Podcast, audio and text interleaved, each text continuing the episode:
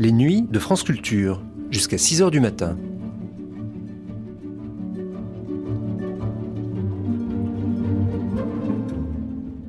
France Culture la nuit, une mémoire radiophonique.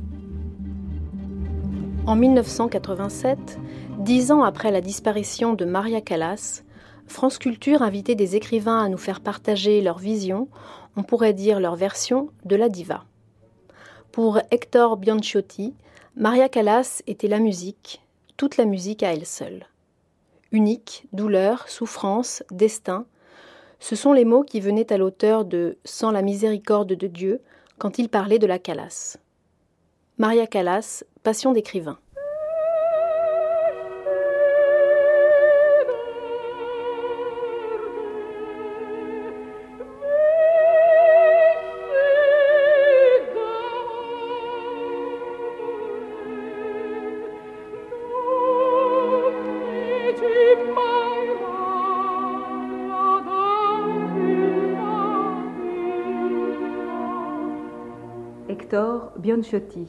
Elle reste, elle, telle qu'elle. Je lui suis de plus en plus reconnaissant d'avoir existé. Elle m'aide à vivre.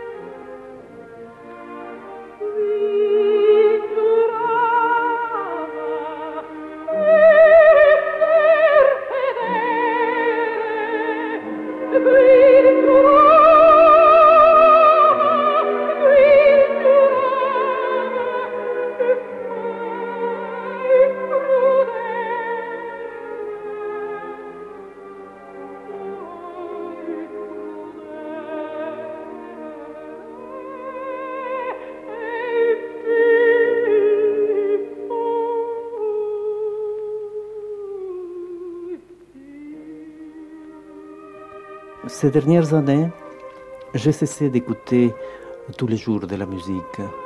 Je préfère lire ou écrire. Et hum, quand je pense à la musique, très curieusement, que ce soit une mélodie que joue un violoncelle d'habitude, ou un air d'opéra qui est chanté par une basse, ou un air de soprano ou de mezzo, c'est presque toujours à travers la voix de Maria Callas que je l'entends. C'est très curieux parce que j'applique sa voix à des mélodies qu'elle n'a jamais chantées. Parce que peut-être ce sont des mélodies qui ne sont pas pour la voix humaine. Donc, euh, dans ma tête, c'est elle qui, qui est la musique, en fait.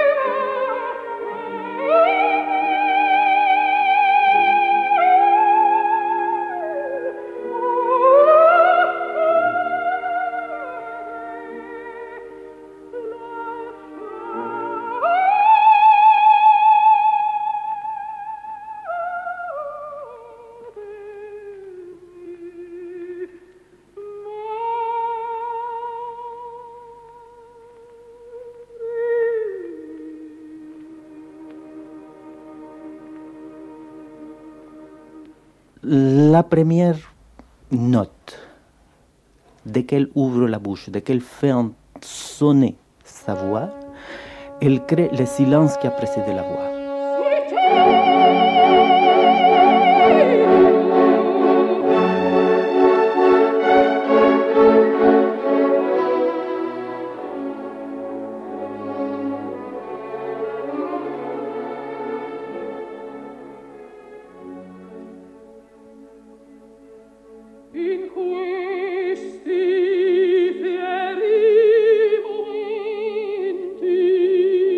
Cette note a un poids terrible. Cette note première est chargée. Est chargée de quoi?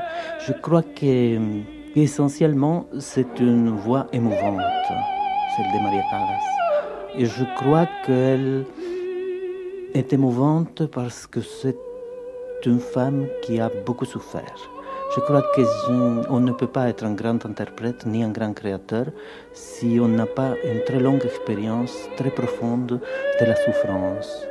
Au fond, parce que ni un créateur ni un interprète ne parlent pas pour eux-mêmes, même, s'ils le croient sur le moment, mais s'ils vont au fond d'eux-mêmes, ils sont en train d'exprimer ce qu'ils ressentent les autres, tout le monde.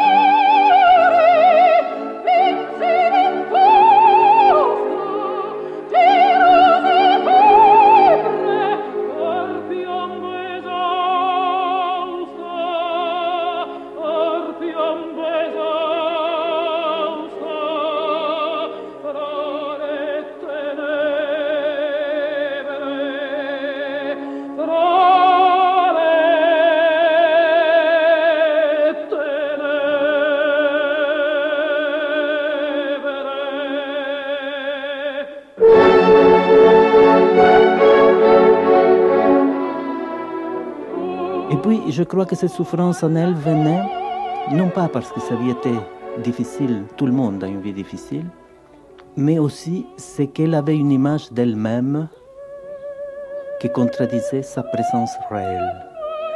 Elle était grosse, elle était laide, elle allait travailler et souffrir et se priver de beaucoup de choses pendant des années entières pour un jour atteindre cette image et s'y fondre, cette image qu'elle avait d'elle-même. Il y a eu un moment où l'image qu'elle portait en elle d'elle-même et son aspect pour les autres était la même chose. Et je crois que cette long cheminement vers son image a été sa véritable expérience de la douleur, de la souffrance. Et ça a été couronné de succès, d'un succès éphémère.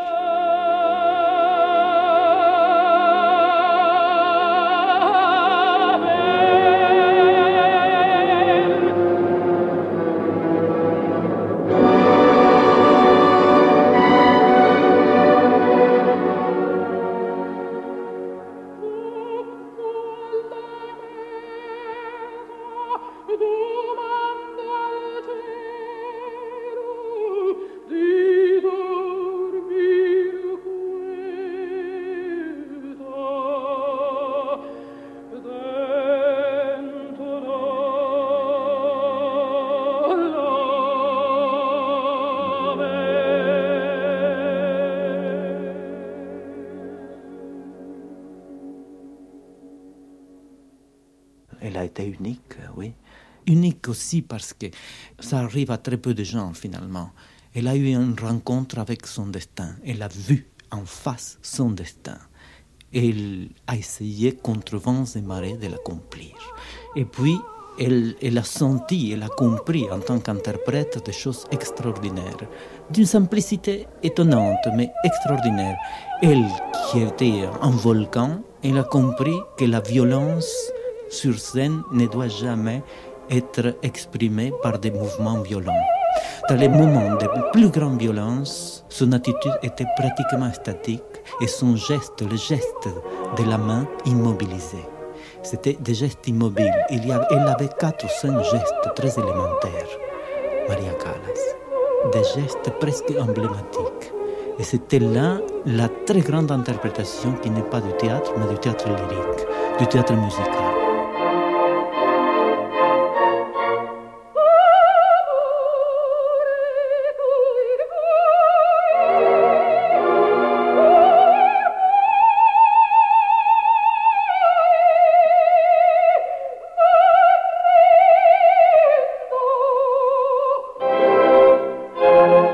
Hector Bianchotti pour Maria Callas Passion d'écrivain a été diffusé pour la première fois le 16 septembre 1987.